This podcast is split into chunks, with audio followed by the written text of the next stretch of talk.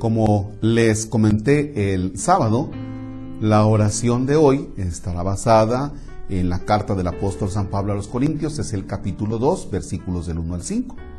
Le puedes poner pausa al video, al audio, mientras buscas el texto si es que tienes tu Biblia.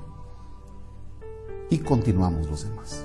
En el nombre del Padre y del Hijo y del Espíritu Santo.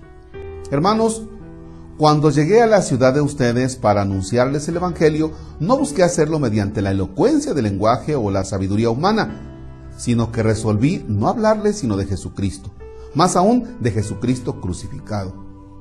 Me presenté ante ustedes débil y temblando de miedo.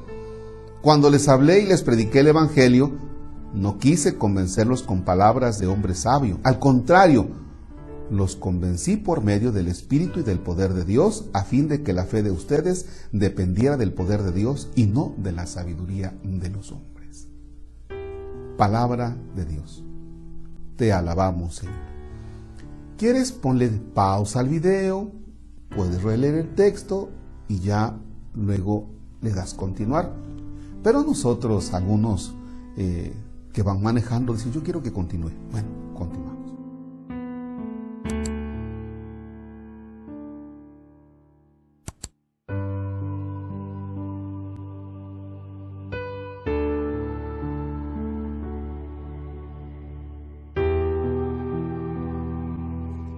Fíjense lo que dice San Pablo. Decidí no hablarles mediante la elocuencia del lenguaje.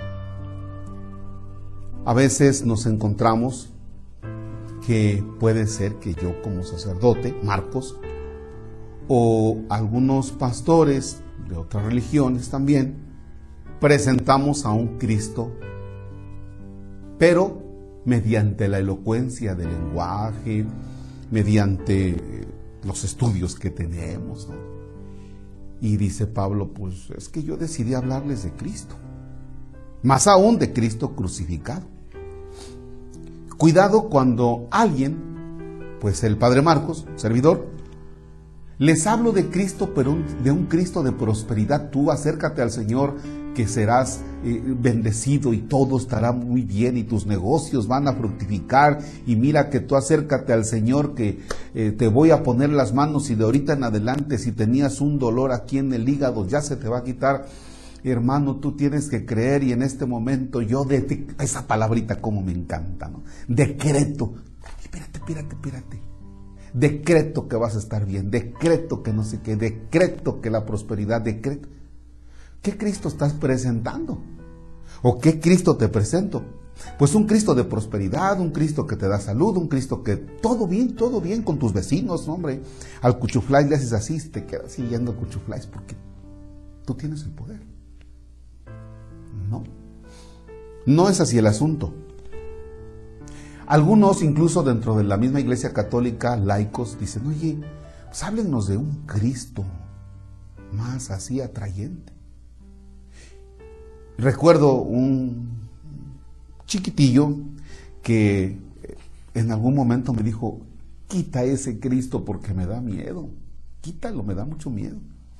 Ahora ya es un joven, quita ese Cristo porque me da miedo.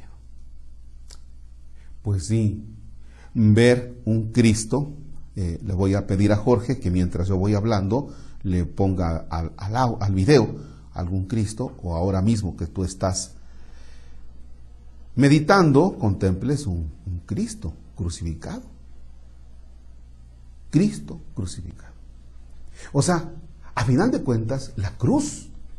Recuerdo muy bien a, un, amigo, ahora sacerdote, era seminarista, que en algún momento que nos despedimos me regaló un, un retablo. Y es el retablo de la crucifixión, el Calvario. Y dice Marcos, para que nunca te olvides que el proceso de vida es constantemente la cruz, Cristo crucificado. Entonces, en el mundo de hoy nadie te habla del sufrimiento de la cruz. En el mundo de hoy te hablamos de placer, de prosperidad, de triunfos, de logros, de vamos, tú puedes. El poder está en ti. Incluso las, doctrinas estas a veces nuevas. El poder está en ti, levanta tus manos, vístete de blanco, levántalas hacia arriba, que el sol te dé buena vibra. Ahí. Y dice San Pablo, no, es Cristo crucificado. Y le tenemos miedo al sufrimiento y a la cruz.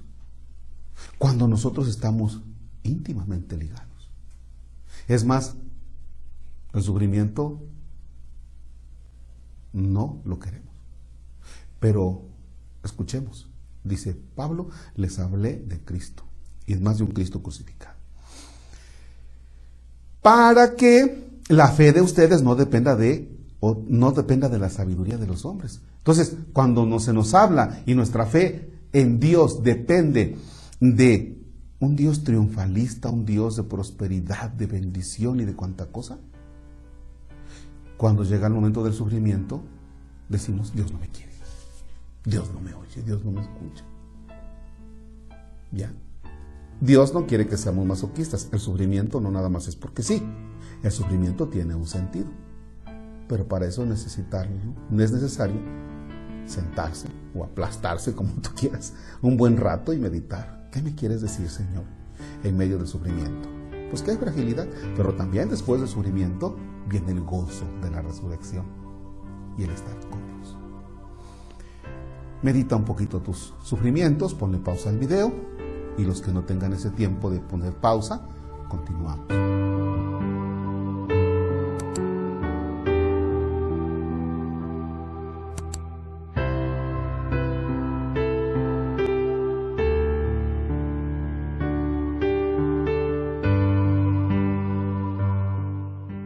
Ayúdame con esta oración.